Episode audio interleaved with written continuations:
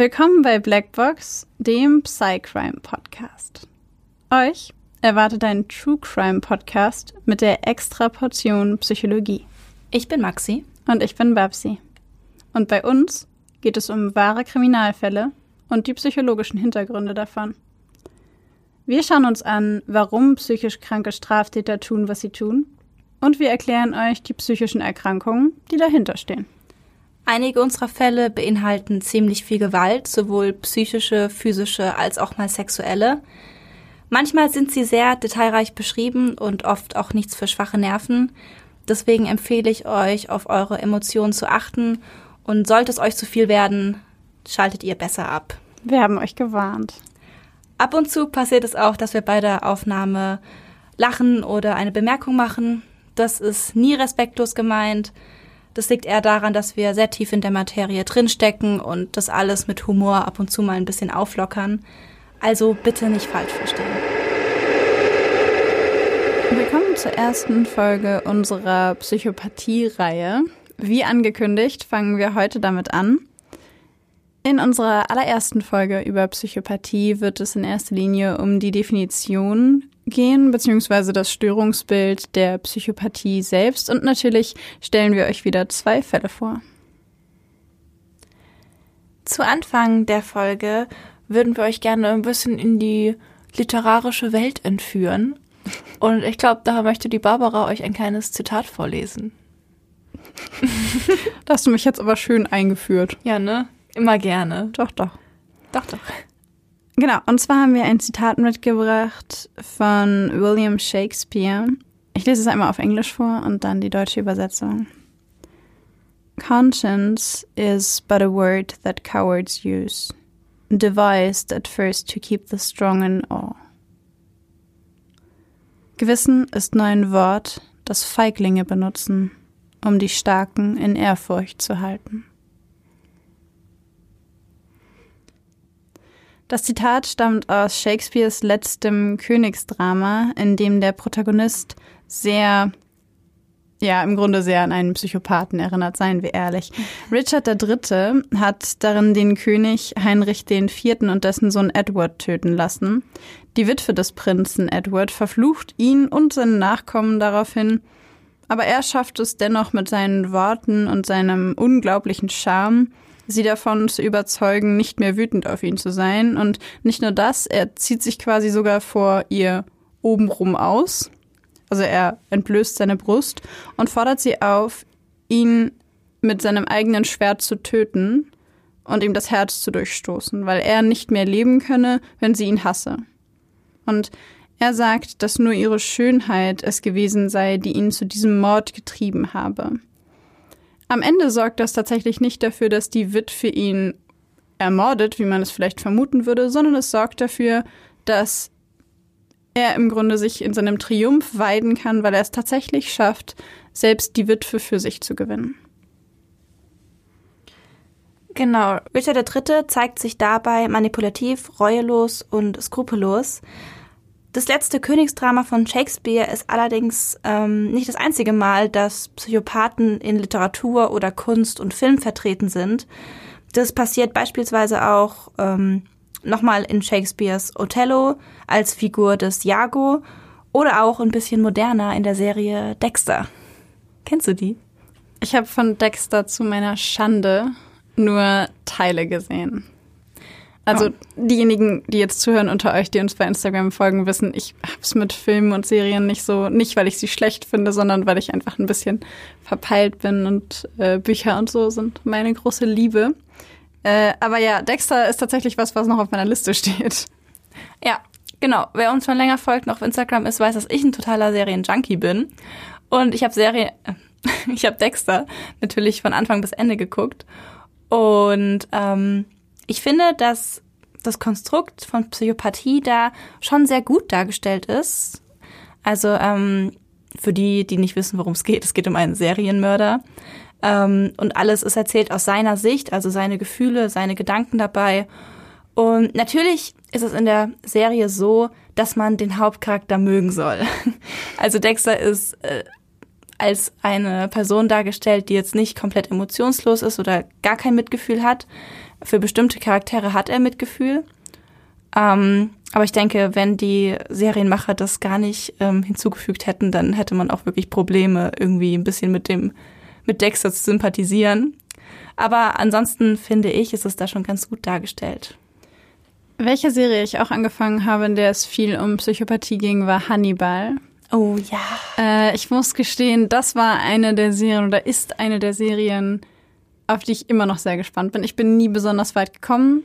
Da wären wir dann wieder bei meiner Unfähigkeit, Serien zu Ende zu gucken. Aber das steht auch noch auf meiner Liste, weil die fand ich sehr, sehr gut und die fand ich auch von der Aufmachung her, was Psychopathie angeht, sehr, sehr schlau gemacht. Total. Aber da fällt mir auch gerade ein, da ist dieses gar nicht, dass der Hauptcharakter, also Hannibal, obwohl es sind ja zwei Hauptcharaktere da. Ja, aber den psychopathischen Hauptcharakter findet man gar nicht so sympathisch. Ja, genau, also man, man, man sympathisiert nicht so sehr, wie zum Beispiel man es in Dexter tut. Mhm. Ich habe das Gefühl, die Macher haben darauf nicht so sehr Wert gelegt. Die haben, also da ist wirklich eher so dieses Bild von diesem kalten Mörder. Ja, wobei er auf mich schon eine starke Faszination ausgeübt hat. Total. Also auch so ein bisschen sowas von Sympathie, weil ich dachte, das war echt ein schlauer Schachzug. Gott war das schlau. Also das habe ich in dieser Serie häufiger gehabt. Ähm, ich habe sie noch nicht zu Ende geguckt, also äh, an die von euch, die sagen, das bleibt so nicht, das weiß ich in diesem Moment noch nicht. Ähm, aber genau, das, äh, ich mochte ihn, weil er so schlau war. Ja, ich mochte ihn auch, aber das passt ja auch, weil Psychopathen ja auch mitunter sehr charmant sein können und sehr andere Menschen sehr leicht für sich gewinnen können. Stimmt. Was Hannibal in der Serie bei mir auch geschafft hat. Bevor wir jetzt anfangen, euch die Definition zum Thema Psychopathie noch ein bisschen näher zu bringen, eine kurze Warnung mal wieder von uns beiden. Wir wissen, man neigt dazu, das Umfeld schnell in Schubladen zu stecken, wenn man sich viel mit einer psychischen Erkrankung oder einem psychologischen Phänomen beschäftigt hat. Bitte steckt euer Umfeld nicht in Schubladen von, hm, ich glaube, das ist ein Psychopath. Also wir wissen, das passiert schnell, aber fangt jetzt nach der Folge oder auch nach den mehreren Folgen über Psychopathie nicht an, euer komplettes Umfeld in die Psychopathie-Schublade zu packen. Die Wahrscheinlichkeit, dass sie da drin richtig aufgehoben sind, ist sehr gering. Genau, also fangt jetzt nicht an, hier zu sagen, also mein Chef ist ganz sicher ein Psychopath. Die Wahrscheinlichkeit ist höher bei ihm. Zugegebenermaßen. Was wir auch noch erklären werden. Ja, aber das heißt noch lange nicht, dass es so ist. Ganz genau. Aber was genau ist Psychopathie denn jetzt eigentlich? Als Psychopathie bezeichnet man eine schwere Persönlichkeitsstörung, die bei den Betroffenen mit einem weitgehenden oder auch völligen Fehlen von Empathie, von sozialer Verantwortung oder auch von äh, Gewissen einhergeht. Wie wir gerade schon gesagt haben, kann es sein, dass Psychopathen auf den ersten Blick sehr charmant sind. Sie verstehen sich darauf, oberflächliche Beziehungen herzustellen. Dabei sind sie meist sehr manipulativ, vor allem in Bezug darauf, ihre Ziele zu erreichen. Und häufig geht die Psychopathie auch mit antisozialen Verhaltensweisen einher, sodass da die Psychopathie in den Medien oft in Zusammenhang mit Straftaten auftaucht. Ähm, generell kann die Psychopathie als eine besonders schwere Form der antisozialen Persönlichkeitsstörung verstanden werden. Hier ein kleiner Hinweis. Wenn ihr euch jetzt fragt, was ist die antisoziale Persönlichkeitsstörung, dann geht ihr eine Episode zurück, denn in der letzten Episode haben wir das genau erklärt. Genau. Es ist allerdings nicht nur eine schwere Form der antisozialen Persönlichkeitsstörung, sondern wird auch verstanden als eine Art Mischung aus der antisozialen Persönlichkeitsstörung und der narzisstischen Persönlichkeitsstörung. Weitere Symptome einer Psychopathie sind eine reduzierte Impulskontrolle, eine starke Gegenwartsorientierung anstelle von Belohnungsaufschub. Ähm, an der Stelle fällt mir gerade so ein bisschen dieses Experiment ein. Kennst du das Experiment, was auch in der Werbung kam mit Kinderüberraschung? Ja. Ich fand es sehr witzig, dass es in der Werbung vorkam. Voll. Das ist auch ein psychologisches Experiment übrigens. Ähm, und ich weiß nicht, ob ihr das kennt, aber da wurde Kinder so ein Überraschungsei hingelegt und da wurde gesagt, du wurden sie, glaube ich, allein gelassen in dem Raum und da wurde gesagt, wenn du das jetzt nicht aufmachst, bis ich wieder da bin, dann kriegst du noch ein zweites Ü-Ei. Mhm. Und ähm, in der Werbung machen alle Kinder diese Ü-Eier auf. und so kann man sich das dann auch bei Psychopathen vorstellen. Der Belohnungsaufschub fällt ihnen sehr schwer. Also das wäre dann auch eine Person, die eher das Ü-Ei direkt isst, als zu warten, bis ein zweites Ü-Ei noch da ist. Belohnungsaufschub ist übrigens etwas, das im, in der früheren Kindheit gelernt wird. Also quasi diese Frustrationstoleranz und warten zu können darauf, dass man später dann quasi eine Belohnung dafür bekommt, dass man gewartet hat, ist etwas, das man schon in der Kindheit lernt. Genau. Außerdem zeigen Psychopathen oft eine besonders starke Skrupellosigkeit in der Verfolgung von eigenen Vorhaben. Sie tendieren dazu, Schuld zu externalisieren, also suchen die Schuld für ihre Taten im ihrem äußeren Umfeld bei anderen Menschen, bei äußeren Umständen. Ähm, sie haben keine oder geringe Schuldgefühle, eine hohe Furchtlosigkeit, eine hohe Belastbarkeit, die damit ja auch einhergeht. Außerdem fällt es vielen Psychopathen oft sehr, sehr leicht, andere Menschen zu überreden. Also sind irgendwie Künstler, Überredungskünstler, was auch damit einhergeht natürlich, dass sie ähm, oft so charmant sein können und andere Menschen für sich gewinnen, wie wir gerade ja schon gesagt haben. Wie die meisten von euch sicherlich wissen, diagnostizieren wir normalerweise nach dem ICD-10 oder dem DSM-5. An dieser Stelle können wir das allerdings nicht, da die Psychopathie weder im ICD-10 noch im DSM-5 explizit enthalten ist. Sie wird also genauso kodiert wie die antisoziale Persönlichkeitsstörung und ähm, ja, daher äh, konnten wir das dieses Mal nicht anwenden. Der Begriff Psychopathie wird übrigens abgeleitet aus Psyche, was Seele bedeutet, und Pathos, was Krankheit bedeutet, und bedeutet damit als Ganzes im Grunde Geisteskrankheit. Das finde ich ja irgendwie witzig, dass es Geisteskrankheit bedeutet. Oder? Also ich hätte irgendwas anderes erwartet. Wenn du mal überlegst, dass wir es hatten mit, ähm, mit der Schizophrenie. Ja, die wäre mir auch eher eingefallen bei Geisteskrankheit, muss ich sagen. Und der Übersetzung. Ja. Also, dass es da gespaltene, also Schizophrenie bedeutet gespaltene Seele. Und ähm, da hätten wir halt irgendwie, also bei der Psychopathie hätte ich irgendwie sowas gedacht wie, ähm, weiß ich nicht, böse Seele oder ohne Herz oder sowas. Bei Schizophrenie? Nein, bei Psychopathie. Ach, bei Psychopathie. Ja, es hat mich überrascht, dass es Geisteskrankheit bedeutet, weil ja. mir das so flach erscheint. Ja, finde ich auch. Es hat so wenig mit dem, mit der Psychopathie an sich zu tun, finde ich. Stimmt. Wobei die gespaltene Seele bei der Schizophrenie ja auch leider nicht so viel damit zu tun hat. Das ist korrekt. Okay, dann ist es vielleicht ein Muster. vielleicht. Vielleicht wollen Leute einfach Definitionen benutzen, die die Krankheit nicht beschreiben. Vielleicht. Vielleicht wollen sie uns einfach verwirren. Vielleicht. Vielleicht. Nein, Quatsch. Ähm, die meisten dieser Definitionen sind schon sehr, sehr alt und sind zu Zeiten entstanden, in denen die genauere Erforschung der Erkrankung noch gar nicht stattgefunden hatte. Und deswegen beinhalten sie häufig solche ja, irreführenden Begriffe quasi. Ja. Genau, aber zurück zum Thema. ich würde gerne nochmal verstärkt über den Teil mit der Empathie sprechen. Ähm, wir haben ja gesagt, dass Psychopathen oft ein mangelndes Empathievermögen haben, damit einhergehend ein schwach ausgeprägtes Schuldempfinden und auch eine geringe emotionale Schwingungsfähigkeit. Ganz kurz, mit Schwingungsfähigkeit ist übrigens gemeint, dass man im Kontakt mit anderen Personen mit den Gefühlen mitgehen kann.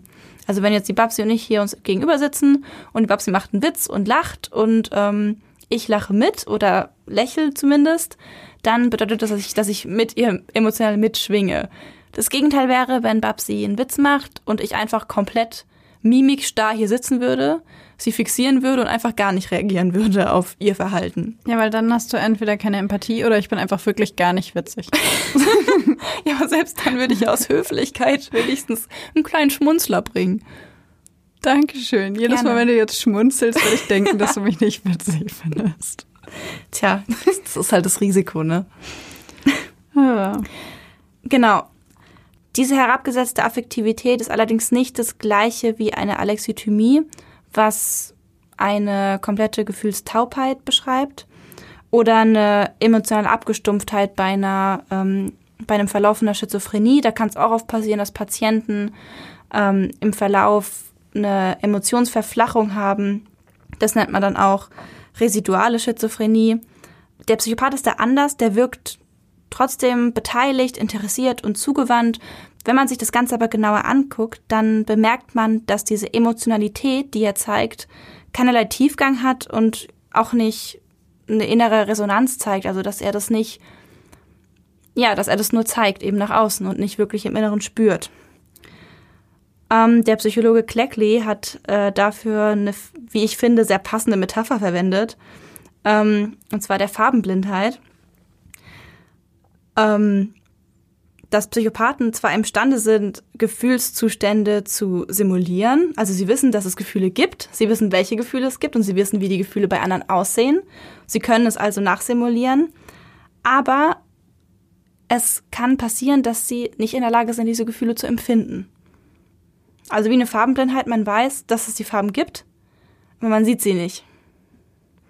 Das heißt, im Grunde sind Menschen, die nicht psychopathisch sind, sowas wie sehen emotional und der Psychopath eher eine Pfütze. Das ist, glaube ich, ganz gut erklärt.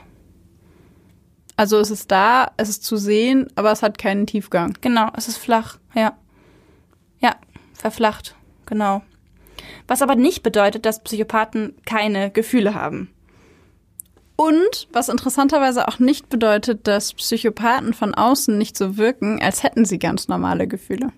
Genau. Das ist das Spannende daran.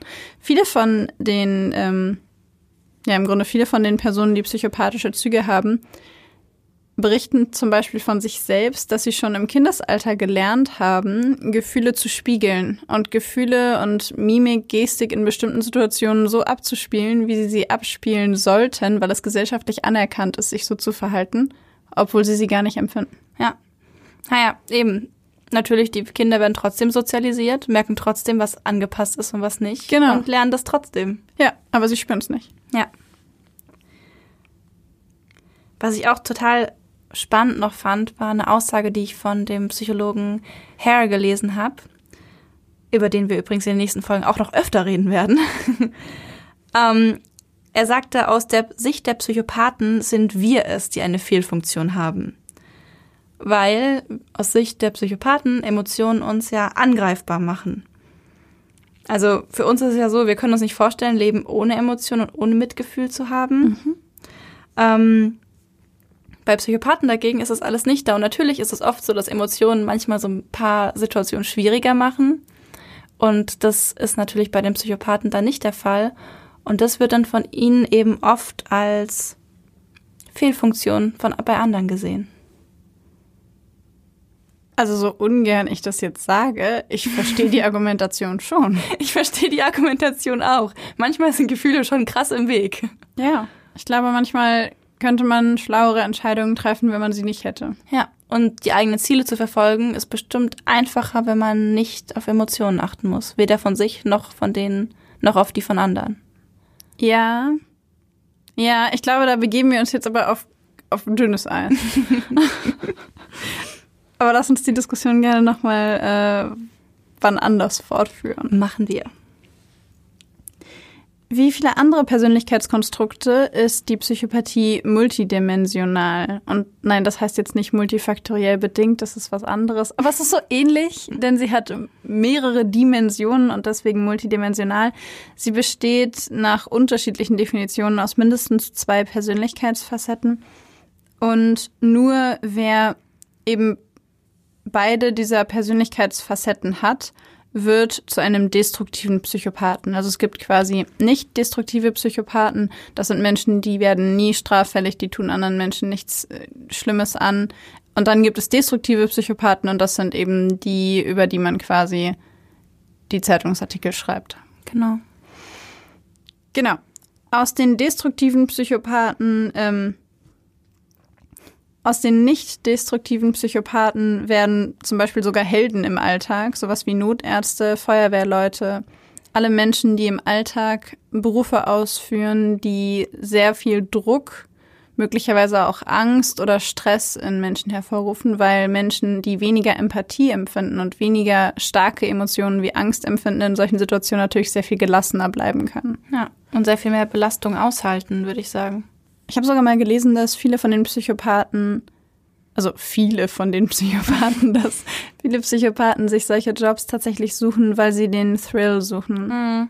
Dieses Sens Sensation Seeking nennt man das ja auch, dass sie etwas brauchen, dass, also dass sie quasi stärkere Stimulationen brauchen an Stress oder an, an Situationen, um bestimmte Gefühle zu empfinden. Ja. Genau, aber zurück zu den ähm, zu der multidimensionalen Herangehensweise. Die zwei Faktoren nach David Lücken, die die Psychopathie multidimensional machen, bestehen einmal aus der ersten Facette. Das ist die furchtlose Dominanz, oder wurde zumindest von den Psychologen so genannt. Wer dort eine hohe Punktzahl erreicht, der kann Stress gut aushalten und ist durchsetzungsstark. Das ist die Dimension, bei denen wir eben bei diesen Helden im Alltag sind. Und dann gibt es die zweite Facette, die nennt sich egozentrische Impulsivität. Und diese Facette umfasst Aspekte, die, die quasi Defizite in der Selbststeuerung beschreiben, also diese geringe Impulskontrolle, schnell hochfahren, schnell agieren, nicht drüber nachdenken, den machiavellistischen Egoismus, man kann das simpel auch Skrupellosigkeit nennen, sorglose Planlosigkeit, das ist so ein bisschen das, was du vorhin bei den bei der Definition oder bei den Symptomen schon erwähnt hattest, dass quasi nicht darüber nachgedacht wird, was ist morgen, was ist in einer Woche, was ist in drei Jahren, sondern was ist jetzt. Ja, was sofort. ist jetzt und was will ich jetzt und wie kriege ich krieg ich jetzt das, was ich jetzt will. Ja. Genau. Und zuletzt die rebellische Risikofreude. Personen, die auf dieser oder in diesem Facettenbereich, in dieser zweiten Facette hohe Ausprägungen haben, haben nach diesem Modell starke Tendenzen zu antisozialem und kriminellem Verhalten. Das heißt, wenn jemand in der ersten Facette furchtloser Dominanz hoch scored, ist das nichts Schlechtes.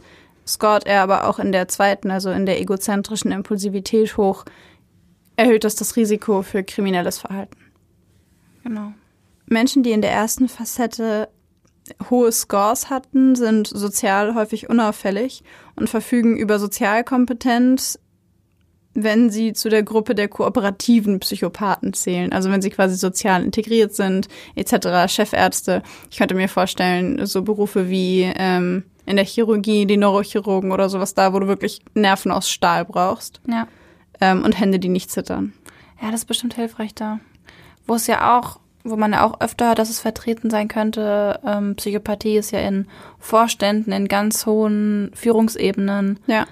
Ähm, Anwaltskanzleien. Genau. Ja, stimmt an, ja. Mhm. Mhm. Die Intelligenz spielt allerdings bei der Entwicklung dieser unterschiedlichen Facetten und der Sozialisationswege von Personen ähm, auch eine Rolle.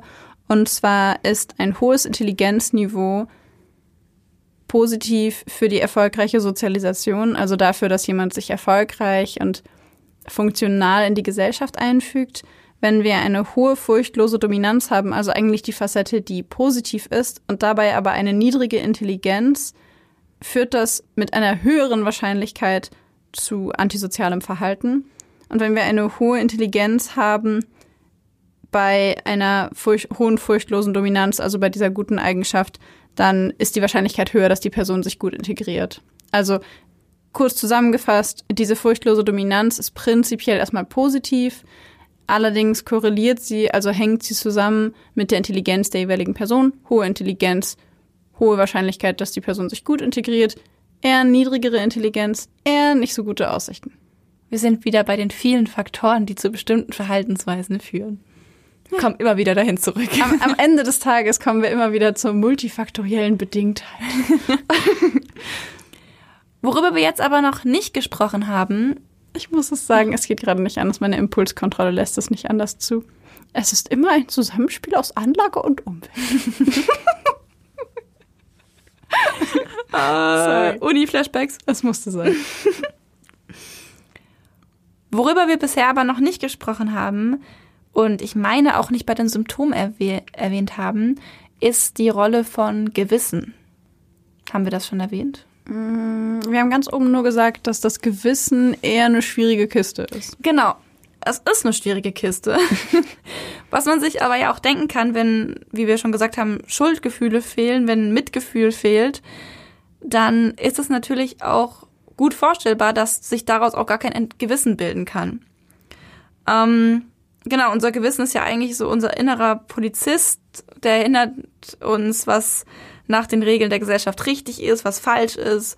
Und wenn wir gegen diese Regeln verstoßen, nicht immer, aber manchmal werden wir dann mit negativen Gefühlen bestraft. ähm, manchmal, aber nicht immer. Normalerweise sind diese unwillkürlich auftretenden Gefühle schon von Geburt an da. Die ähm, fühlen sich je nach Verhalten und nach den Konsequenzen angenehm oder unangenehm an. Und auch unangenehme Gefühle, die man unbeabsichtigterweise vielleicht mal bei anderen auslöst, wirken auch dann wieder auf einen selbst zurück. Ähm, das nennt man auch emotionale Rückkopplung. Das kann man sich zum Beispiel so vorstellen, im Kleinkindalter, ähm, keine Ahnung, fünfjährige Maxi rennt durch die Bude und schmeißt eine Vase runter, die, die der Mama total wichtig war. Mama ist traurig darüber, aber nicht wütend, weil es war ja kein, Vers kein Versehen. Es war ja keine Absicht. Ähm, aber trotzdem ist die kleine Maxi dann traurig und fühlt diese unangenehmen Schuldgefühle, mhm. weil sie, Schrägstrich ich, ja dann der Grund dafür ist, dass die Mama traurig ist. Sprich emotionale Rückkopplung, die bei Psychopathen nicht auftritt. Stimmt. Der zweite Punkt, was im Grunde mit Gewissen auch zusammenhängt, an den vielleicht viele von euch auch gedacht haben, ist die Angst vor Strafe. Und ich würde ja in meiner schwarzmalerischen Weltsicht sagen, dass die Angst vor Strafe viel mehr eine Rolle spielt als das Gewissen. Aber ich denke, das ist, äh, darüber kann man sich streiten. Darüber kann man sich streiten. Aber die Schwierigkeit, ähm, also bei nicht psychopathischen Menschen spielt die Angst vor Strafe natürlich eine Rolle. Viele Dinge tun wir nicht, weil wir wissen, dass man uns, die Gesellschaft, jemand anders, wie auch immer, in irgendeiner Form dafür bestrafen wird. Ich erinnere mich zum Beispiel daran, dass ich damals Smarties aus dem Süßigkeitenglas gemobst habe, aber ich habe es natürlich heimlich gemacht, weil ich wusste, dass ich bestraft werde, wenn mein Vater oder meine Mama das mitbekommt. Simples Beispiel, Angst vor ja. Strafe. Das Problem bei Psychopathen ist, dass sie aus Strafe nicht lernen. Das gilt genauso für die grundsätzliche antisoziale Persönlichkeitsstörung. Wer die letzte Folge gehört hat, erinnert sich bestimmt daran, dass wir gesagt haben, ja, also Strafe ist nicht so wirkungsvoll.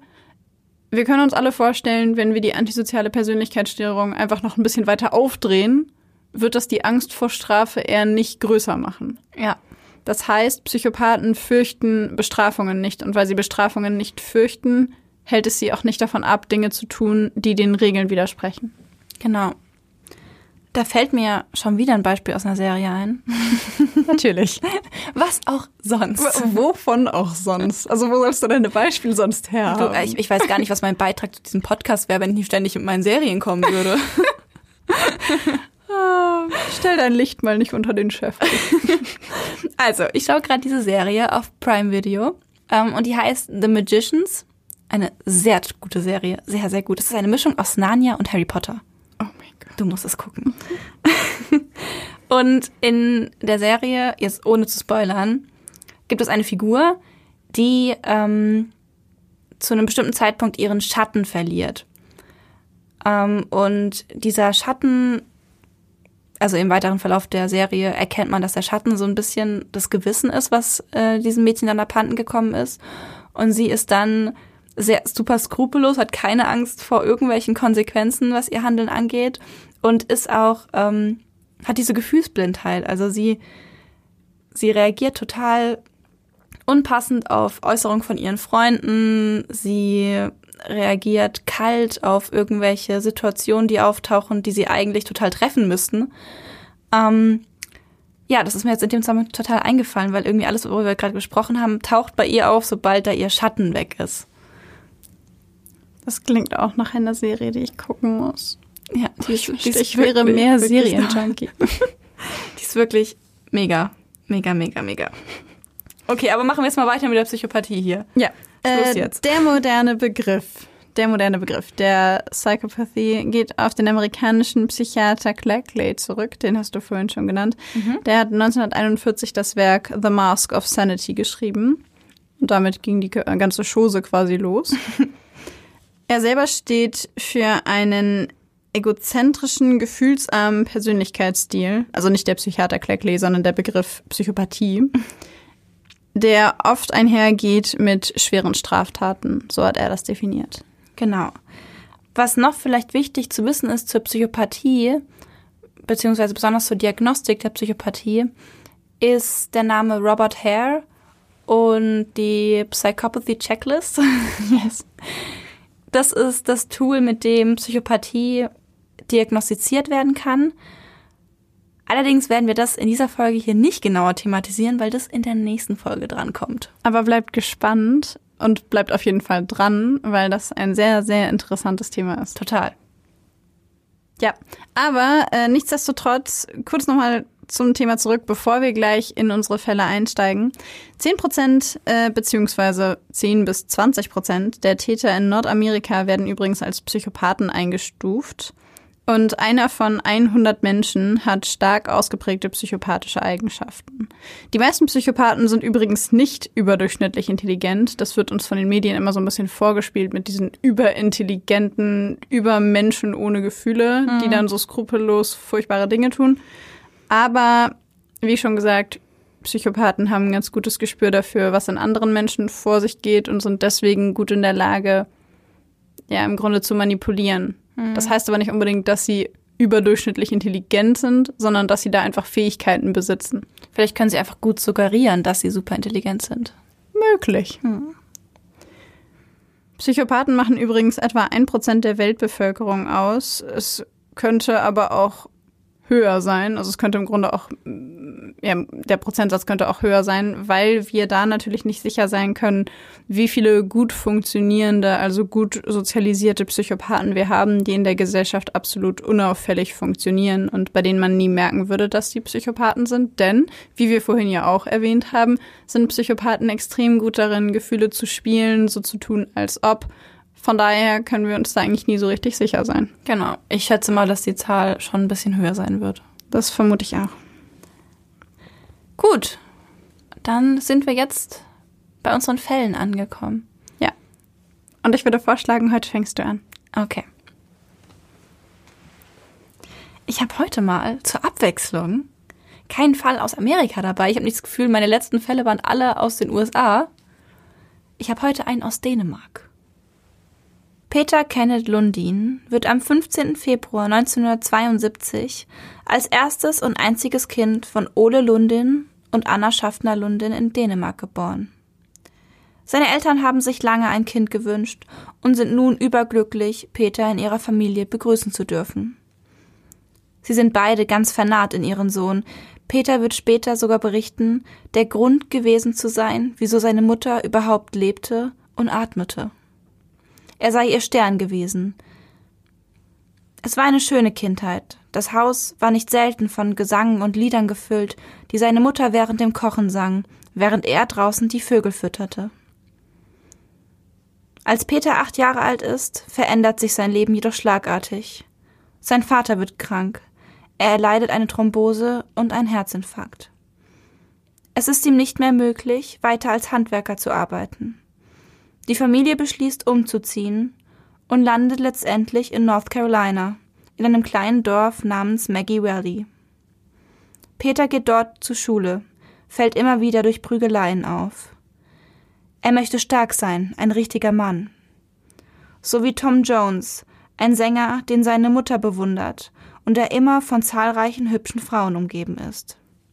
Um sein Ziel zu erreichen, spielt Peter erst Baseball, dann American Football und dann Wrestling, bis er von seinem Trainer suspendiert wird, weil er in der neunten Klasse im Ring seinen Gegner wie im Rausch angreift. Er reißt an den Haaren, schmeißt sich auf ihn, schleudert seinen Kopf auf den Boden.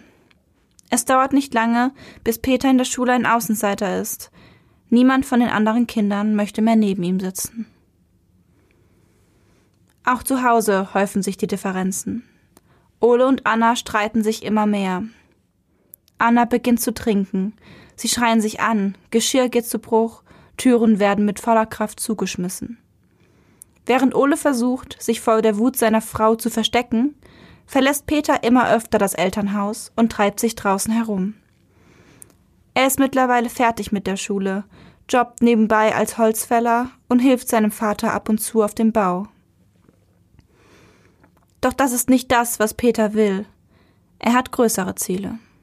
Er will ein Rockstar werden, am liebsten Heavy Metal, laut und stark auf der Bühne stehen und seine langen, glänzenden Haare hin und her werfen. Er fährt nach Florida, kauft dort Drogen, verkauft sie in seinem kleinen Heimatdorf und kann sich von der verdienten Summe endlich Dinge leisten, die ihm seiner Meinung nach zustehen. Ein Sportwagen, tolle Klamotten, Frauen.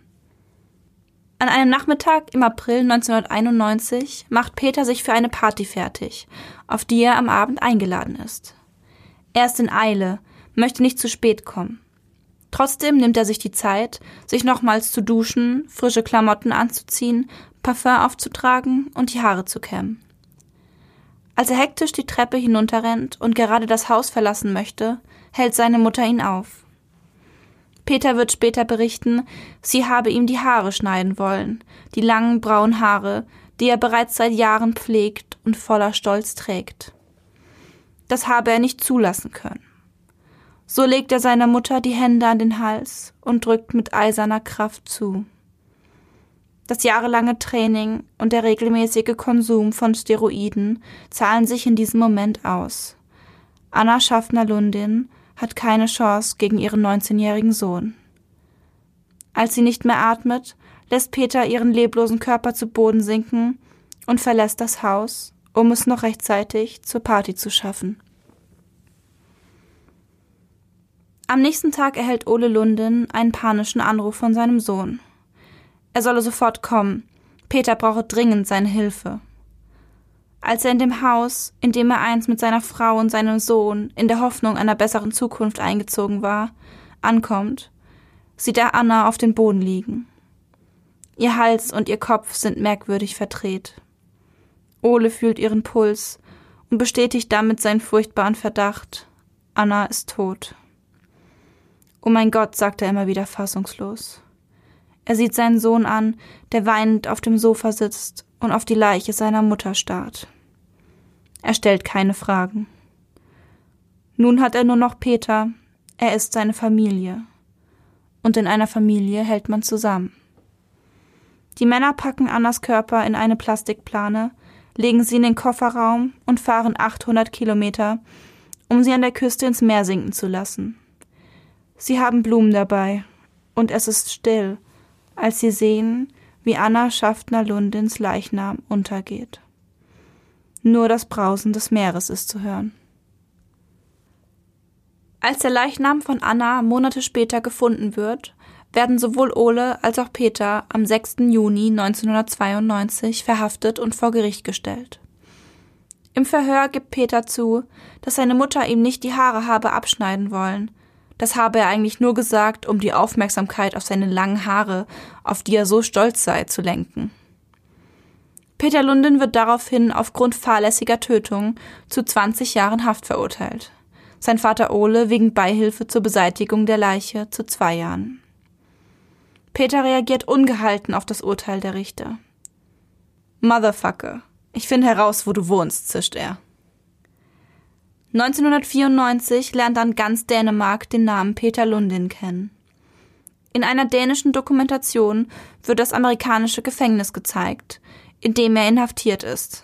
In der nächsten Aufnahme sieht man ihn, wie er übers Gelände joggt, wie er oben ohne im Fitnessraum Gewichte stemmt und seine Haare über die Schultern wirft.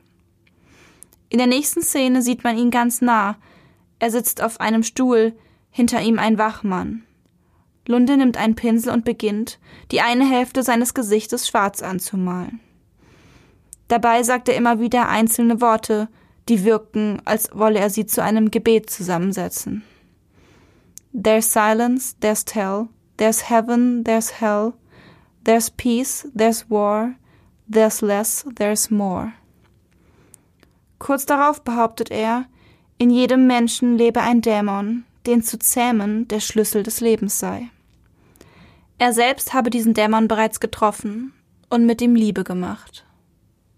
Nach der Ausstrahlung dieser Bilder erreichen Peter Lundin unzählige Liebesbriefe von Frauen aus aller Welt, die den jungen, gut aussehenden Mann näher kennenlernen wollen.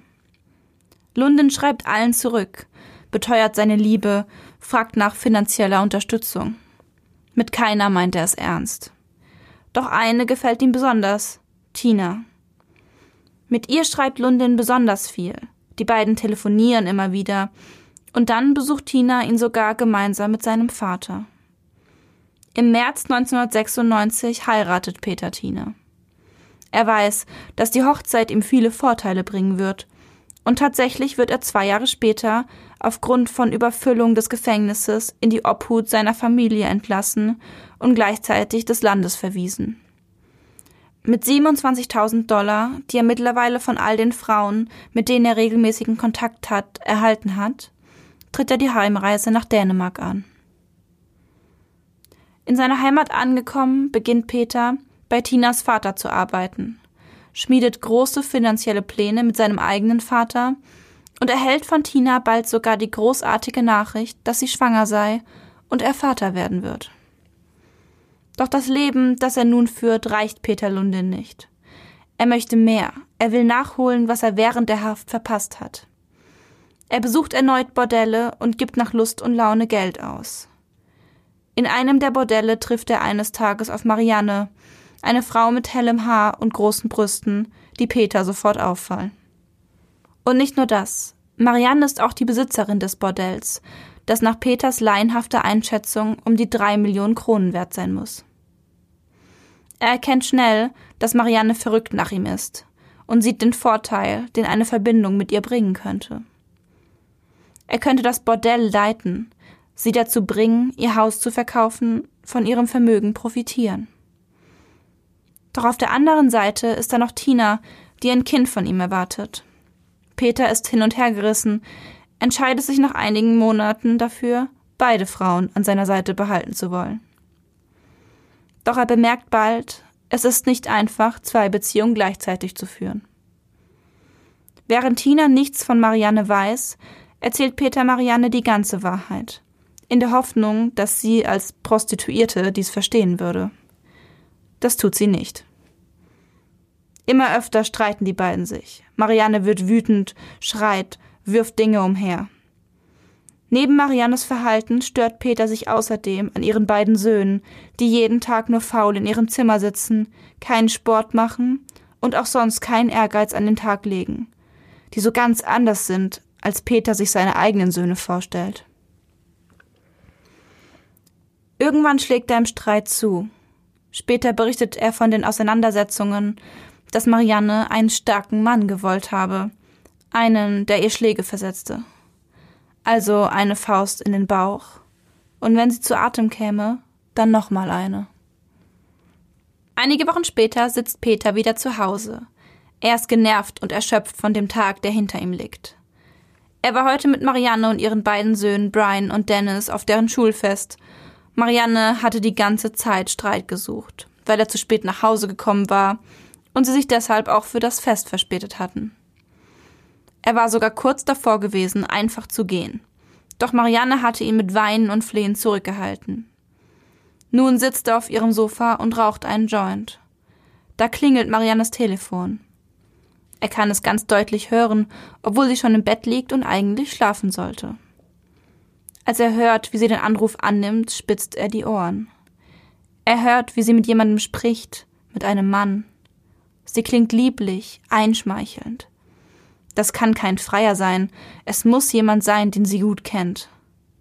Peter wird misstrauisch. Wut steigt in ihm auf. Er stürmt ins Schlafzimmer, packt Marianne und zerrt sie in die Küche. Wer war das? fragt er dabei immer wieder. So lange hat er dafür gekämpft, Marianne endlich so weit zu kriegen, dass sie ihr Haus verkauft und ihn am Gewinn teilhaben lässt. Es darf nun niemand einfach kommen und sie ihm wegnehmen. Marianne wird ebenfalls wütend, brüllt wieder hysterisch auf ihn ein, schubst ihn von sich. Doch Peter ist stärker. Er wirft ihren Körper in der Küche herum, als würde er nur wenige Gramm wiegen, zieht Marianne dann wieder ins Schlafzimmer, wirft sie aufs Bett und schmeißt sich auf sie. Er legt die Arme um ihren Hals und drückt zu. Es geht schnell. Marianne liegt nach wenigen Minuten Kampf verdreht, in einer unnatürlichen Stellung auf dem Bett und starrt mit leeren Augen in die Luft. Schwer atmend steht Peter wieder auf, sieht sich im Zimmer um. Er ist sich sicher, dass Brian und Dennis etwas mitbekommen haben müssen. Schließlich war der Kampf alles andere als still vonstatten gegangen. Es darf keine Zeugen geben. Leise schleicht er ins Zimmer der Kinder, die, wie erwartet, bereits wach sind und mit schreckgeweiteten Augen in die Dunkelheit starren. Als Peter den Raum betritt, greift Dennis ihn sofort an, versucht den großen Mann an seinen langen Haaren zu packen und zu Boden zu ziehen. Doch er ist zu klein und zu schwach. Peter Lunden packt den kleinen Jungen, schleudert ihn von sich, zieht ihn danach wieder zu sich, nimmt seinen Kopf in den Schwitzkasten und drückt zu. Er bricht Dennis den Hals. Der Junge ist sofort tot. Seinen Bruder, der das Ganze mit ansehen musste, ereilt kurze Zeit später das gleiche Schicksal. Danach bringt Peter die Leichen der drei in den Keller, wo er sie mit einer Axt und einem Winkelschleifer in kleine Stücke zerlegt. In so kleine Stücke, dass auf den Mülldeponien keine Spuren von den Leichen mehr zu finden sind, wird er später sagen. Die Polizei, die Peter Lunden drei Wochen später festnimmt, kann tatsächlich außer den Geweberesten und den Blutspuren im Keller und der Garage keine Überreste der Leichen finden. Sie sind bis heute nicht auffindbar. Der Prozess um Peter Lundin beginnt am 5. März 2001 im Hohen Gerichtshof von Kopenhagen. Vor jedem Verhandlungstag warten unzählige Menschen vor dem Gericht auf Einlass, hauptsächlich Frauen. Sie wollen ihn sehen. Der Sachverständige kommt bei Peter Lunden zu folgendem Ergebnis. Er sei nicht geisteskrank, habe eine normale Intelligenz. Er überschätze sich, sei selbstzentriert, von der unmittelbaren Befriedigung seiner Bedürfnisse getrieben. Er habe keine Empathie und habe nicht die Fähigkeit, die Gefühle anderer zu erkennen und zu registrieren. Sein Vorstellungsvermögen sei subjektiv und eingeschränkt von maskulinen Idealen und sexuellen Fantasien. Er sei ein Mensch, der seine Umwelt kontrollieren müsse und in rasende Wut gerate, wenn diese sich seiner Kontrolle entzieht. Bevor sich die Geschworenen zur Beratung zurückziehen, hat Lundin noch ein letztes Mal die Möglichkeit, selbst etwas zu seiner Verteidigung zu sagen. Wir müssen jetzt alle Frieden schließen. Wir müssen Frieden in unserem Geist und in unserer Seele finden, sagt er. Nach nur zehnminütiger Beratung beschließen die Richter und die Geschworenen einstimmig, dass Peter Lundin den Rest seines Lebens in Haft verbringen wird.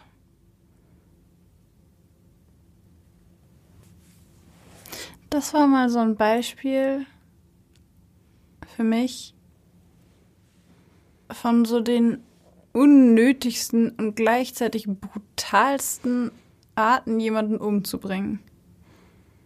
Ja, Ja, ich glaube, das ist ganz treffend formuliert. Also, was mir extrem aufgefallen ist, ist, dass er alle seine Opfer mit bloßen Händen getötet hat. Mhm. Und da gehört einfach schon mal was dazu. Total. Und das meine ich nicht positiv. Nee, auf keinen Fall. Ähm, er hat in später ähm, in Haft hat er, ich glaube, einem Fernsehteam sogar an Puppen gezeigt, wie er die Jungs getötet hat. Und er, also er stellte es so richtig dar und er fühlte sich wohl vor der Kamera und fühlte sich wohl zeigen zu dürfen, dass er das mit bloßen Händen und in, in diesem Schwitzkasten gemacht hat. Und da gibt's Bilder, wie er diese Puppe im Schwitzkasten hält und wirklich lächelnd hochguckt zu irgendwelchen Leuten, die da noch sind. Also es ist so, also es vermittelt so ein unbehagliches Gefühl, so Gänsehaut. Ja.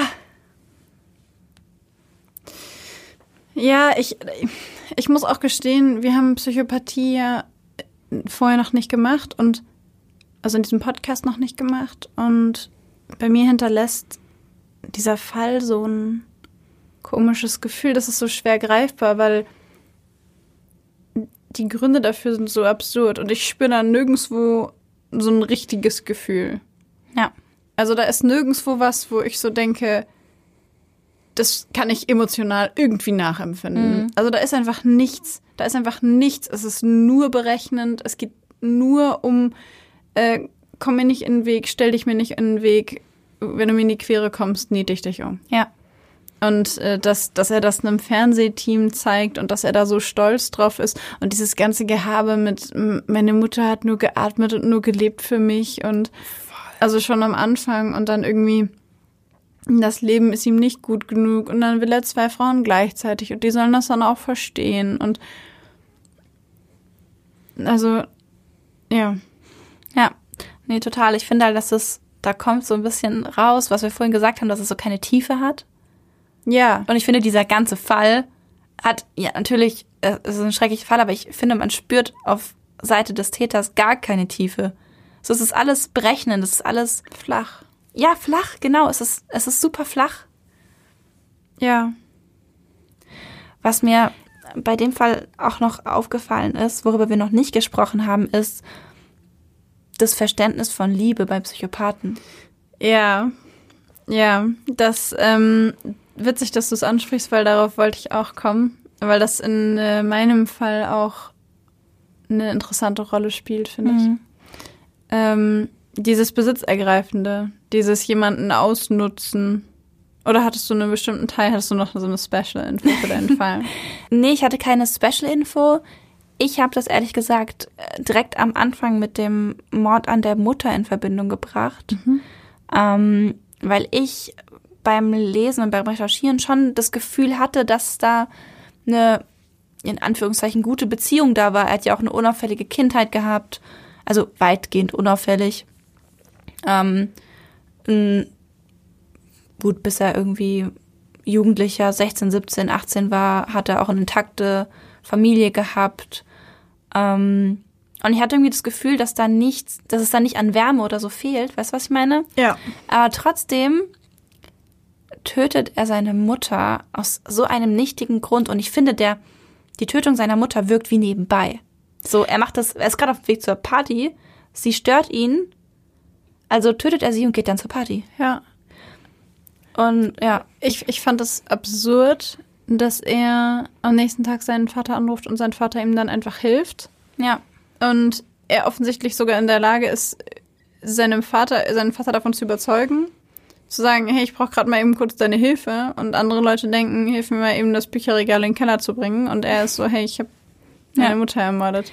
Ich, aber es wirkt auch, aber wie du es gerade gesagt hast, so wirkt es auch. Dieses mal kurz irgendwie nebenbei erledigt. Und was ich mhm. auch extrem fand, war, du hast erzählt, dass er vorher schon so gewalttätige Züge hatte, dass er im Sporttraining, dass er aus dem, aus dem Ring äh, suspendiert wurde. Ja, vom Ring suspendiert mhm. wurde, genau und äh, dass er da so brutal gewesen ist.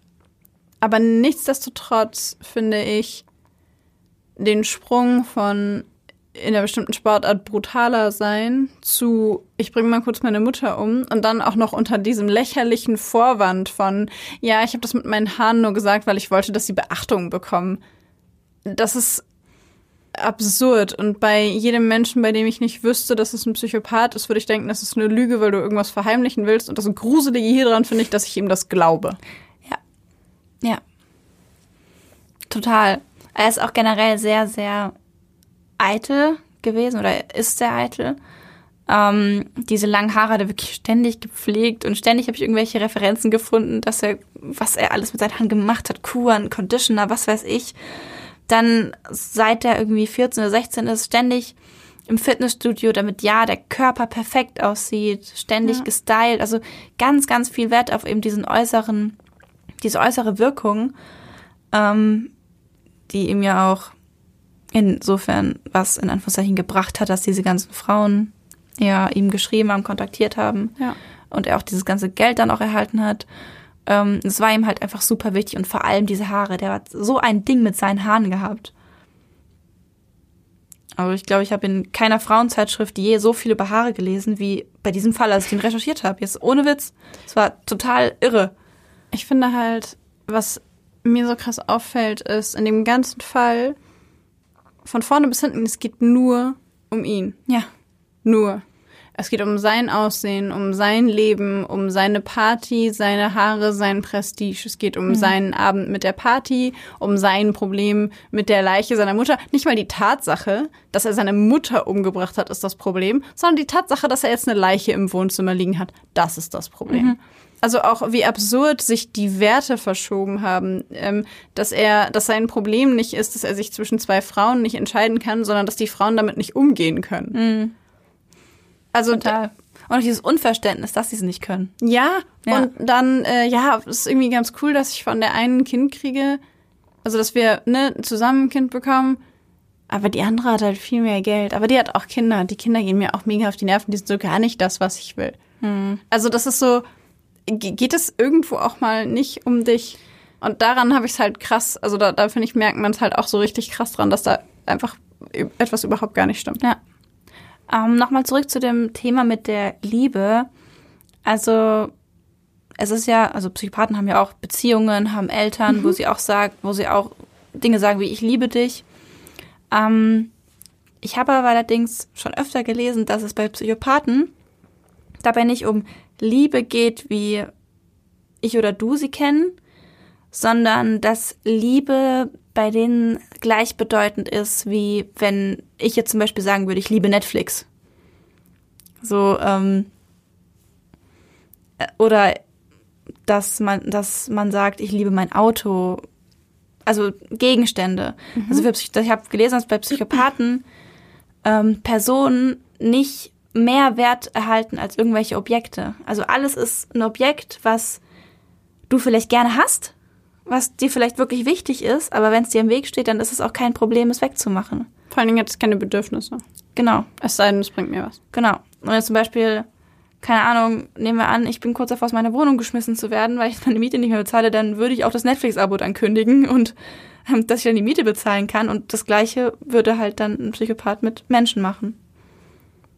Ich habe gelesen, dass, ähm, also finde ich einen interessanten Punkt, weil ich habe zu dem Thema Liebe über Psychopathen gelesen, dass sie im Grunde gar nicht greifen können, was es bedeutet. Und dass sie sich so drumrum schleichen. Also so in, in meinem Fall, auf den kommen wir dann noch gleich, in meinem Fall war es zum Beispiel so, dass ähm, da eben auch nach Liebe gefragt wurde und die Antwort war, ja, ich weiß auch nicht so genau, was Liebe ist. Also ich könnte jetzt nicht auf das da oder das da zeigen und sagen, das liebe ich. Weil ich es nicht, also das wüsste ich jetzt auch nicht. Ja. Also dass es einfach keine, keine Definition gibt, keine Vorstellung von dem, was Liebe bedeutet und keine, keine Idee davon, was es heißt, jemanden zu lieben. Also dass weder das Gefühl da ist, noch irgendeine Form von Verständnis. Ja, genau. Dass es entweder gar nicht da ist oder irgendwie anders, als wir es kennen. Ja, genau. Eben Ja. nicht die Form von Liebe, sondern eher so ein ausnutzendes, verlangendes, ich benutze dich für irgendwas Ja. oder ich benutze dich, um meine Bedürfnisse zu befriedigen. Und wenn du mir im Weg stehst, dann ist es zwar doof, aber dann musst du halt weg. Ja. Ja. Ich find's richtig furchtbar, wie er die vier Opfer, die er hatte, ermordet hat. Ich find's richtig schlimm, dass, also, ich habe ja ganz am Anfang schon gesagt, dieses mit bloßen Händen. Mhm. Das habe ich deswegen so krass gefunden, weil jemanden mit einer Pistole zu erschießen ist schon. Also ich will nicht sagen, dass es. Wenn jemand tot ist, ist er tot. So, Mhm. und ein Mord ist ein Mord. Aber jemanden zu erschießen auf Entfernung und einen Abzug zu drücken, ist meiner Meinung nach rein vom Gefühl. Ich meine, ich habe da jetzt logischerweise keine persönliche Erfahrung, aber rein vom Gefühl etwas anderes, als jemandem mit den eigenen Händen um den Hals zu fassen und zuzudrücken. Ja, es hat sowas, so eine rohe Brutalität.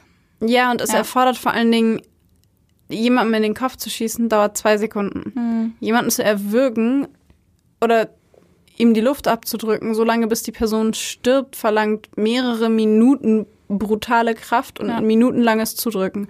Reicht nicht einmal kurz.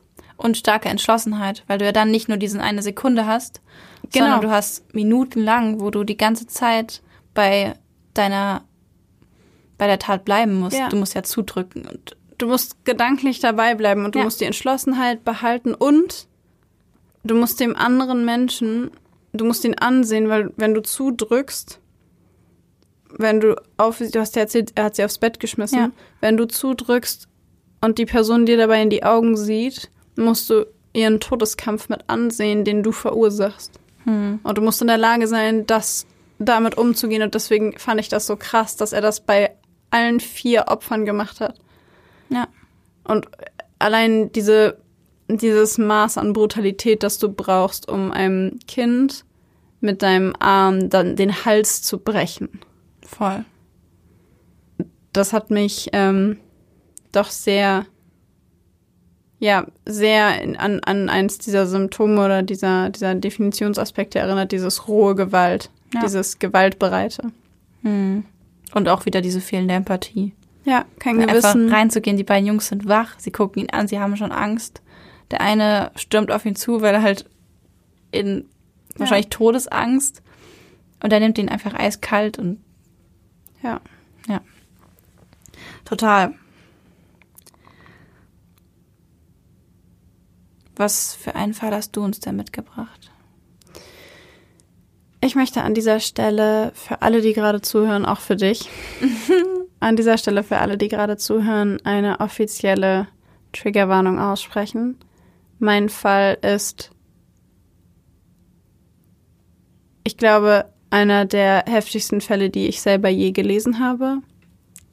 Oh, okay. Ja, und ähm, er ist sehr, sehr ungewöhnlich. Und in meinem Fall stirbt ein Kind, und zwar sehr brutal. Und ich möchte, dass äh, ihr da draußen, die ihr zuhört, euch gut überlegt, ob ihr euch den Fall anhören wollt. Und wenn ihr euch den Fall anhört, dann achtet bitte darauf, dass das für euch okay ist, dass ihr euch gut fühlt oder zumindest, dass ihr damit umgehen könnt. Und wenn ihr selber merkt, dass es für euch zu viel wird, dann macht eine Pause oder schaltet ab oder hört wann anders weiter oder lasst meinen Fall einfach aus. Ähm, genau, die, die Zeiten für die äh, unterschiedlichen Fälle findet ihr wie immer in den Show Notes. Also ist für euch jetzt die Möglichkeit, hier Pause zu drücken. Ich wollte es nur gesagt haben. Jetzt hast du mir gleichzeitig Angst gemacht und jetzt bin ich aber auch gespannt. Okay. Das tut mir leid. Aber ich fand es wichtig, das zu sagen, weil ähm, ich bei der Recherche schon gemerkt habe, dass das ein sehr, sehr, selbst für Psychopathie, ein sehr ungewöhnlicher Fall ist. Okay. Es ist Montagabend. Ein gewöhnlicher Montagabend. Montagabend, der 4. Februar 2007. Im Fernsehen läuft an diesem Abend der Super Bowl. Die Chicago Bears spielen gegen die Indianapolis Colts. Charity Bennett hat an diesem Abend Schicht in dem Restaurant Buffalo Wild Wings in Abilene, Texas, in dem die alleinerziehende Mutter arbeitet. Sie weiß, dass es heute spät werden wird. Nach dem Super Bowl werden sie gründlicher aufräumen und putzen müssen als sonst. Deshalb hat sie einen Babysitter engagiert, der heute Abend auf ihren 13-jährigen Sohn Paris und ihre vierjährige Tochter Ella aufpassen wird. Was bleibt ihr auch anderes übrig? Irgendwie muss sie die Kinder und ihre abendlichen Schichten unter einen Hut bringen, und sie weiß, dass ihre Kinder bei der Babysitterin gut aufgehoben sind. Einige Tage zuvor hatte sie in einer Zeitung von dem schrecklichen Tod einer Vierjährigen gelesen, die durch eine der 23 Kugeln getötet worden war, die ein Unbekannter auf das Haus ihrer Familie schoss. Zum Glück lebt Charity mit ihren Kindern aber in einer sicheren Umgebung. Charities Schicht verläuft normal. Die Indianapolis Colts gewinnen mit 29 zu 17. Einige ihrer Gäste freuen sich sehr darüber, andere sind traurig. Gegen 0.30 Uhr betreten plötzlich Polizeibeamte das Restaurant. Suchend blicken sie sich um. An der Bar fragen sie eine von Charities Kolleginnen etwas, dann blicken sie zu ihr herüber und hasten auf sie zu. Der jungen Frau wird heiß, kalt und schlecht. Als die Beamten bei ihr ankommen, zieht einer von ihnen sie aus dem Restaurant. Dann holt er tief Luft und sagt ihr, dass ihre kleine Tochter verletzt worden sei. Angst steigt in der jungen Mutter auf. Panisch will Charity wissen, wo ihre Tochter ist. Sie will sofort zu ihr. Doch der Police Officer sieht sie nur an und sagt dann die Worte, die das Leben der jungen Mutter in einen Albtraum verwandeln werden. Sie können nicht zu ihr. Sie ist tot.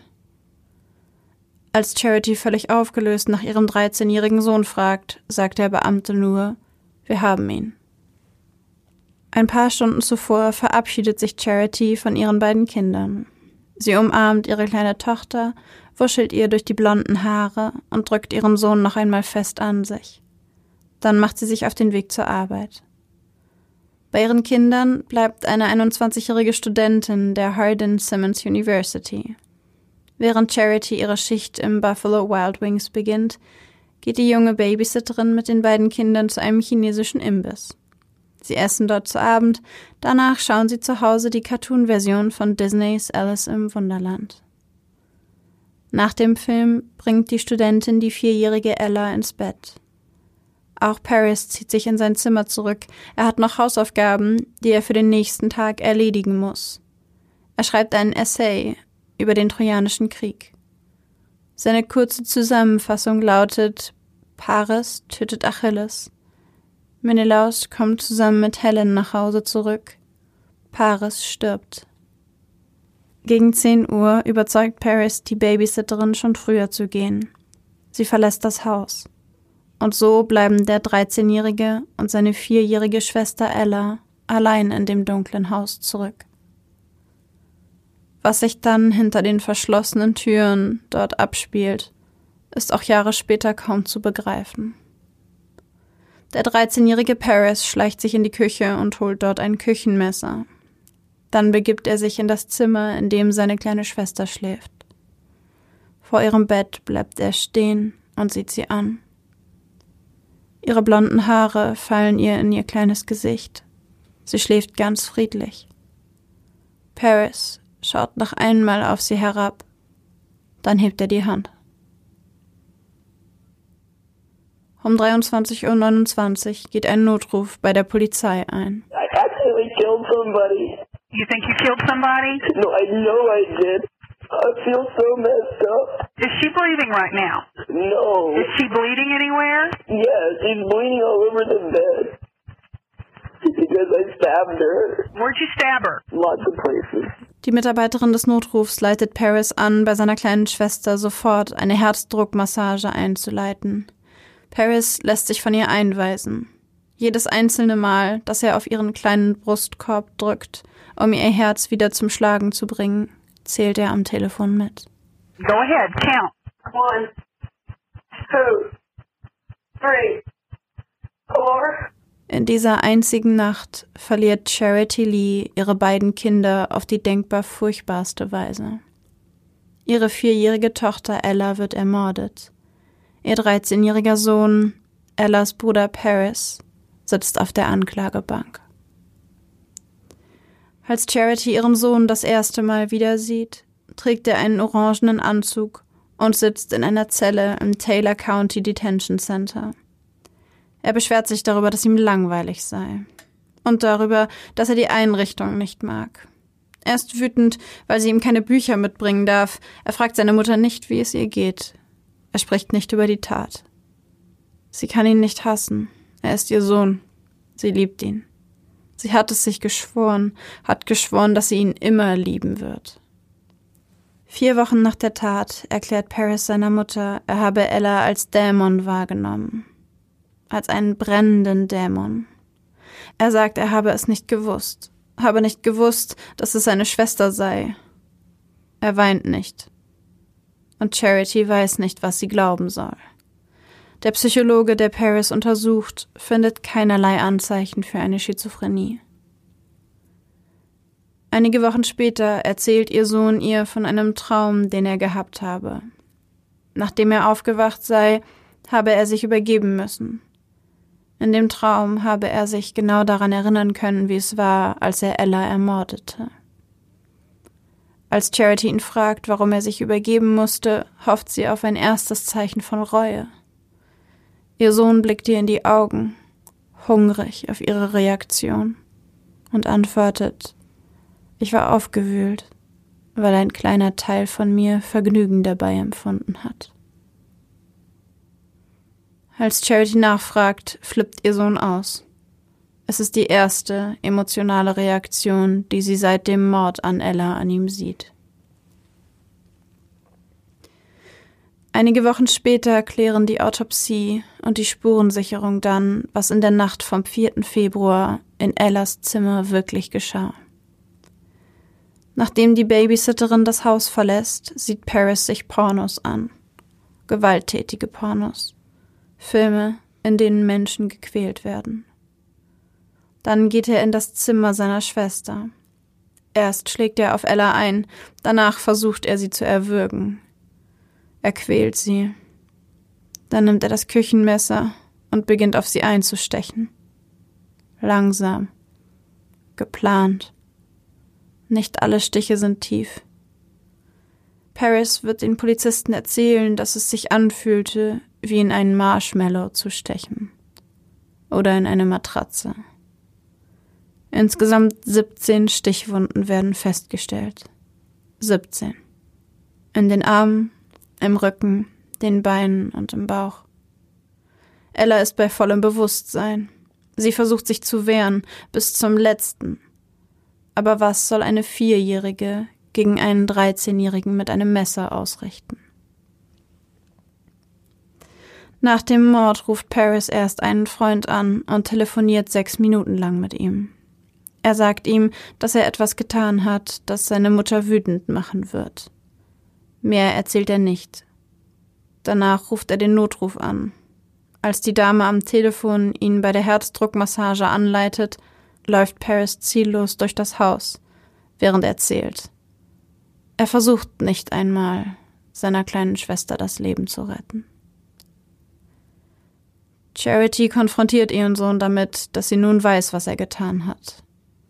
Als Reaktion darauf presst Paris die Kiefer zusammen.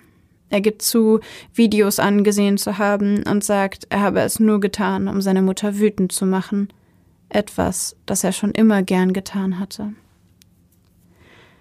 Charity dringt weiter auf ihren Sohn ein. Sie muss es wissen. Sie fragt ihn, ob er auch seine Schwester tötete, um sie wütend zu machen, sie zu verletzen. In diesem Moment zeigt Paris Charity eine Seite, die sie nie zuvor an ihrem Sohn gesehen hat. Seine Augen werden dunkel und kalt, sein Gesicht verzerrt sich zu einer kalten und emotionslosen Grimasse. Dann sagt er Du hast recht, ich habe sie getötet. Und während er dies sagt, sieht sie das erste Mal einen authentischen Ausdruck in seinem Gesicht. Vergnügen. Bei einem anderen Besuch im Gefängnis lacht Paris seine Mutter aus. Er lacht über ihre vermeintliche Dummheit, auf ihn hereinzufallen, ihn für schlau, intelligent und talentiert zu halten und so kreativ. Er hätte alle nur manipuliert und jeder sei auf ihn hereingefallen. Dann eröffnet ihr 13-jähriger Sohn ihr, er habe herausgefunden, dass er ein Sadist sei, als er spürte, dass ihn der Gedanke, einem Jungen in seiner Schule mit einem Stift die Hauptschlagader aufzuschlitzen, glücklich machte. Dann lacht er weiter über die Dummheit und Ignoranz dieser Welt und über seine Mutter, die ihn immer noch im Gefängnis besucht. Zwei Monate nach dem Mord an Ella teilen die Polizisten Charity ein neues Detail mit. Sie haben Sperma auf der Matratze von Ellas Bett gefunden und auf ihrem Körper als Charity ihren Sohn auch hiermit konfrontiert und ihm sagt, dass sie glaubt, dass es ihn sexuell erregt habe, seine Schwester zu ermorden, dreht der 13-Jährige durch. Er wird gewalttätig, wirft einen Tisch nach seiner Mutter und muss von den Beamten im Gefängnis hinausgebracht werden. Während sie ihn festhalten, droht er ihnen, er werde ihre Kinder ermorden, wenn sie ihn nicht losließen. Ab diesem Zeitpunkt weiß Charity genau, zu was ihr Sohn imstande ist. Und dennoch liebt sie ihn. Immer. Er ist ihr Sohn. Im Gefängnis benimmt Paris sich hochaggressiv. Zwei Monate vor seiner Verurteilung schlägt er einem seiner Mitinsassen auf dem Basketballplatz mit der Faust ins Gesicht. Der Junge wehrt sich nicht. Paris schlägt weiter auf ihn ein. Bei seinen Befragungen zum Tathergang lächelt er mehrmals, von Reue keine Spur, Intelligenztests zeigen einen IQ von 141. Die folgenden Monate werden für Charity Lee zu einer Tortur. Auf der einen Seite sitzt die Anklage. Ihr Interesse ist es, Paris Bennett für so lange wie möglich hinter Gitter zu bringen. Auf der anderen Seite sitzt Paris Verteidigung. In der Verhandlung sitzt Charity auf einem Stuhl zwischen beiden Parteien. Sechs Monate nach dem Mord an seiner Schwester wird Paris Bennett zu 40 Jahren Gefängnis verurteilt. Vor und nach seiner Verurteilung wird Paris mehrfach von Psychologen und Psychiatern begutachtet. Er ist zu jung, um offiziell als Psychopath diagnostiziert zu werden. Dennoch testen sie ihn mit der Hare-Checkliste. Auf eine der Fragen von Dr. Hares Fragebogen antwortet Paris, dass es nicht so schlimm sei, dass er Ella ermordet hatte, denn irgendwann müsste jeder sterben. Einer der untersuchenden Psychiater attestiert Paris eine massive narzisstische Persönlichkeitsstörung. Ein anderer stellt fest, dass Paris bereits jetzt alle Persönlichkeitseigenschaften erfülle, die bei einem erwachsenen Psychopathen festzustellen seien. Wenn Paris erwachsen wäre, hätte er ihm offiziell eine Psychopathie attestiert. Ein dritter Psychologe empfiehlt Charity, sich eine neue Identität zuzulegen und so weit wie möglich von ihrem Sohn wegzukommen. Er befürchtet, dass Paris seine Mutter ohne zu zögern töten wird, sollte er je wieder freikommen. Über das Motiv seiner Tat spricht Paris nur sehr ungenau. Nur einmal sagt er die Wahrheit. Die ersten Jahre seines Lebens sei er ein Einzelkind gewesen. Er habe nie Geschwister gewollt. Als Ella auf der Welt gewesen sei, habe er sie zwar geliebt, die Eifersucht sei er aber nie losgeworden. Paris ist zwölf, als Charity einen Rückfall bekommt und wieder anfängt, Drogen zu nehmen. Eigentlich hatte sie aufgehört, bevor Paris geboren wurde. Ein Jahr lang muss der Zwölfjährige die Rauschzustände seiner Mutter ertragen und die Verantwortung für seine Schwester übernehmen. Als seine Mutter endlich wieder von den Drogen wegkommt, bleibt seine Wut. Er kann ihr nicht verzeihen. Er will sie bestrafen dafür, was sie ihm angetan hat. Erst überlegt er, seine Mutter zu töten. Dann wird ihm bewusst, dass der Schmerz, den er ihr damit zufügt, nur für 15 Minuten anhalten wird. Also entscheidet er sich dafür, etwas zu tun, das seine Mutter für immer leiden lassen wird, und tötet seine kleine Schwester. Nach dem Mord an Ella fragt er seine Mutter nur Du hast gesagt, du könntest jemanden nur töten, wenn er deine Kinder getötet hat. Also, was wirst du jetzt tun?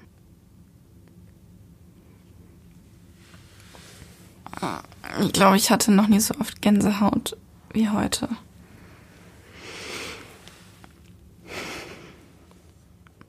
Alter, dieser Satz am Ende hat also ich dachte mir in diesem Fall jedes Mal, okay, das ist jetzt das Schlimmste, okay, das ist jetzt das Schlimmste und das ist jetzt auch schlimm. Oder dann ist einfach sogar noch mal der letzte Satz schlimm. Ja, das ist das, was ich meinte, als ich gesagt habe, dass mir der Fall auch nicht leicht gefallen ist. Hm, wo soll man denn da anfangen? Ohne Witz, ich bin gerade richtig, ich saß da und war so, okay, was was sage ich da jetzt? Komplett sprachlos. Das ging mir auch so. Als ich den Fall das erste Mal gelesen habe. Heftig. Ich finde die Mutter unfassbar beeindruckend. Also es gibt äh, Interviews von der Mutter und es gibt Dokumentationen über den Fall auf YouTube zum Beispiel. Und die Mutter hat danach die Ella Foundation gegründet für Opfer von Gewalt, Verbrechen und ähm, des Justizsystems etc. Und ähm, hat sich da wieder rausgekämpft aus diesem, also was heißt rausgekämpft? Ich glaube, das ist was, das wirst du ja nie wieder los. Aber mhm. sie hat es irgendwie geschafft, wieder aufzustehen. Wie auch immer sie das geschafft hat. Ich habe so wahnsinnigen Respekt vor dieser Frau. Und sie das fand ich unglaublich. Sie besucht ihren Sohn immer noch im Gefängnis, regelmäßig. Wie alt ist er denn jetzt? Mittlerweile ist er 26. 27, sowas in dem Dreh. Ja. Und sie sagt halt, dass sie ihn immer lieben wird, weil sie ganz am Anfang, bevor er geboren wurde, hat sie sich geschworen, dass sie die beste Mutter sein wird, die sie sein kann. Und dass sie ihn immer lieben wird. Das ist so heftig.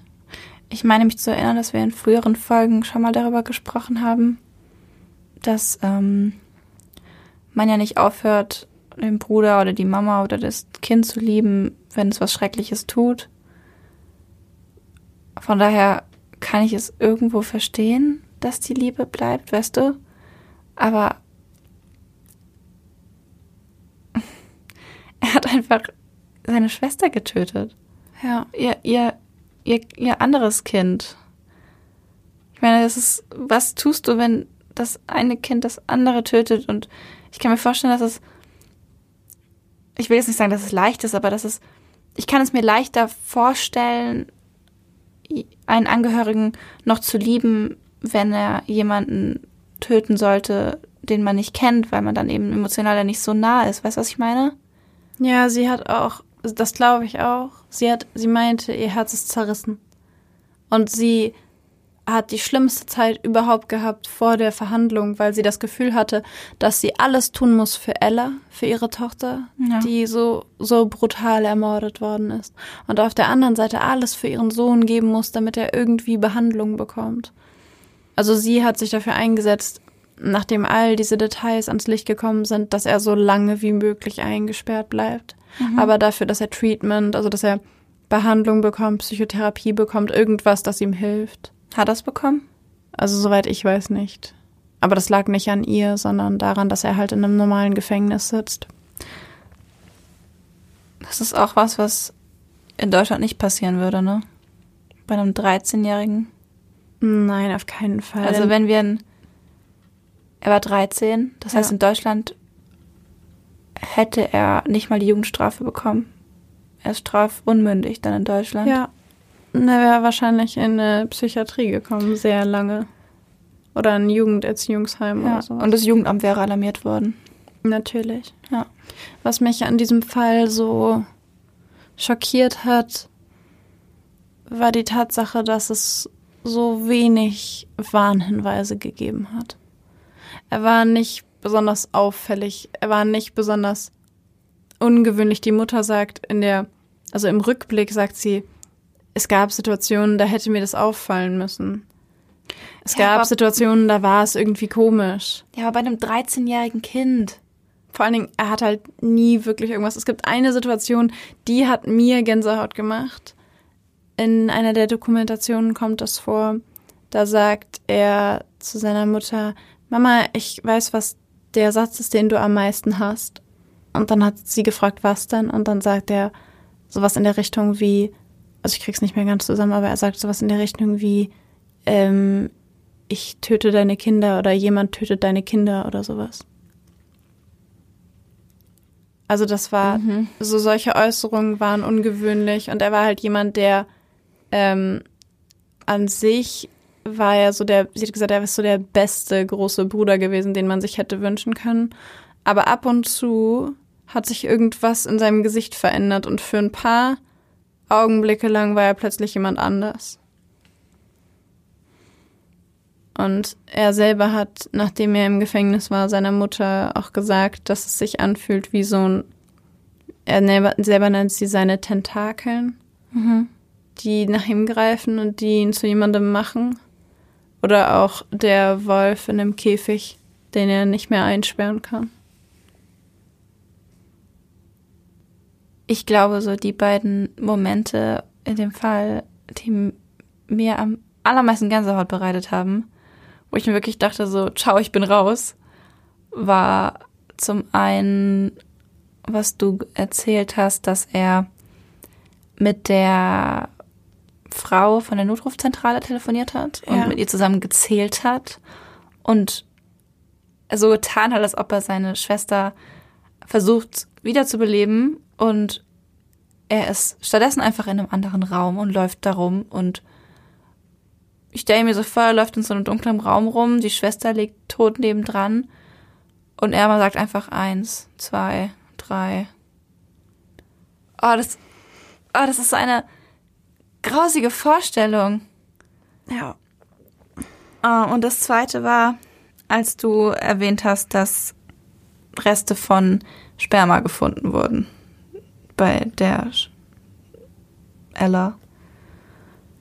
Ja, also nach, da, da gab es ein paar uneindeutige Quellen, aber nach meinem Wissensstand und nach meinem Kenntnisstand hat er sie nicht vergewaltigt oder sowas. Mhm. Aber er hat, ähm, er hat sexuelle Erregung empfunden in dem Moment, in dem er das mit seiner Schwester gemacht hat Mhm. und hat einen Orgasmus bekommen durch das, was er getan hat.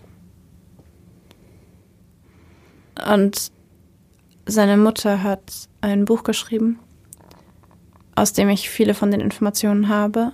Und sie hat gesagt, an dem Tag, an dem sie diese Informationen bekommen hat, ist die ganze Welt nochmal zusammengebrochen. Das glaube ich. Ja. In dem Buch erzählt sie auch von Thanksgiving ein Jahr später, nach dem Mord. Und ähm, sie erzählt, wie sie letztes Jahr Kuchen gebacken hat an Thanksgiving. Und dieses Jahr an Thanksgiving hat sie ihren Sohn im Gefängnis besucht. Und ihr Sohn hat ihr erzählt, wie er über dem chinesischen Essen beim Imbiss darüber nachgedacht hat, wie er seine Schwester töten wird. Als sie mit dem Babysitter beim Ja. Essen waren. So. Die Tat an sich ist ja schon schlimm. Und danach dann dieses ständige, ich würde es fast schon so Piesacken nennen, ständig der Mutter gegenüber, ständig Dinge zu sagen, die diese ganze Situation für sie noch unerträglicher machen. Ja. das macht diese sowieso schon ganz schreckliche Tat irgendwie noch unerträglicher, weißt du, weil er so, so, ja, weil er so wieder so respektlos damit umgeht, Ja. wie wir es ja auch schon mal in früheren Folgen hatten und komplett ohne jegliche Reue und fast schon irgendwie spielerisch damit umgeht. So, wie kann ich Mama am, am besten wehtun? Ja, sie beschreibt es auch wie so ein Katz-und-Maus-Spiel. Und sie sagt in ihrem Buch auch, dass sie sich irgendwann entschieden hat, ihm nicht zu erlauben, dass er Erfolg hat mit dem, was er vorhatte. Dass sie entschieden hat, dass sie ihm die Macht nicht geben wird, sie zu zerstören. Hm. Das Buch heißt übrigens How Now Butterfly. Und ähm, der Titel von dem Buch, den fand ich sehr, sehr, sehr traurig, wenn man die Geschichte dahinter kennt, weil Charity hat mit ihrer Tochter Ella früher eine Kindersendung geguckt und in dieser Kindersendung gibt es wohl eine Charakter, also einen Charakter, das ist eine Kuh. Ich weiß jetzt nicht, ob sie schwarz oder braun war, aber ähm, in diesem, das ist wie so eine, wie so eine Kindersendung halt. Also im Grunde ist es eine Kindersendung und dann sagen die da halt immer ähm, How now, brown cow. Und Ellas Lieblingstiere waren aber Schmetterlinge. Und ähm, in dieser Kindersendung legen die halt immer den Finger, den Zeigefinger so ans Kinn und fragen sich dann so, was machen wir jetzt? So, und das ist halt dieses How now, brown cow. Und weil Ella Schmetterlinge so gerne mochte, haben sie es zu sowas wie einem Ritual gemacht. Wenn sie sich irgendwas gefragt haben, so, hm, was machen wir jetzt? Haben sie gesagt, how now, butterfly. Ach nö. Ja. Ich glaube, das war einer der schlimmsten Fälle, die wir bisher hier im Podcast hatten. Ja, ich glaube auch. Ich glaube auch, aber ich, ich wollte irgendwie, ich fand, dass dieser Fall die andere Seite zeigt, die man so selten sieht, was das anrichtet und Mhm. wie es sich, also es zeigt es sehr drastisch zugegebenermaßen, aber sie hatte so viele Situationen, in denen sie ihrem Sohn gegenüber saß, in dem, in denen er Dinge geäußert hat, bei denen ich dachte, der ist erst 13 und alles, was ich denke, wenn er den Mund aufmacht, ist Psychopath. Ja.